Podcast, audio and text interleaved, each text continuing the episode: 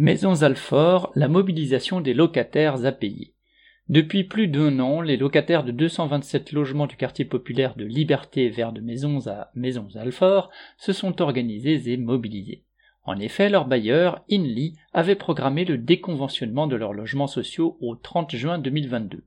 La convention entre un bailleur et l'État impose le plafonnement des loyers, et en déconventionnant, Inly aurait pu considérablement augmenter le loyer au renouvellement du bail ou carrément revendre l'appartement.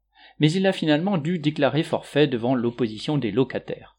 Le 25 avril 2021, les habitants réunis en assemblée générale organisaient la riposte devant commencer par combattre la désinformation.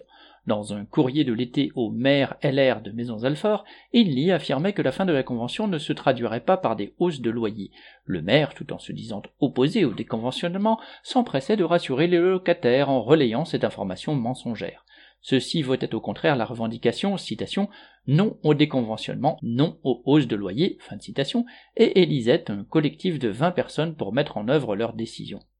Ni Inly ni la mairie n'ont jugé bon de rencontrer les locataires lors d'une réunion dans le quartier, mais ceux-ci se sont déplacés au siège d'Inly à la Défense, ainsi qu'au ministère du Logement et à la préfecture du Val-de-Marne. Personne n'a daigné les recevoir sans que cela entame le moral des participants. Finalement, le gestionnaire dut avouer son intention d'augmenter les loyers, tout en s'engageant sous la pression à transmettre par écrit ses projets. Puis, Inly préféra fuir tout contact et s'asseoir sur ses obligations légales d'information en vue d'un déconventionnement. Finalement, par un courrier signé de la maire, du président du conseil départemental et du député, tous trois membres du parti LR, les locataires ont eu la confirmation le 27 mai que les loyers resteraient conventionnés au 30 juin prochain et ne subiraient pas de hausse. Un bailleur social, Séquence, s'engage à reprendre à Inly la gestion des bâtiments avec une nouvelle convention en cours de signature avec l'État.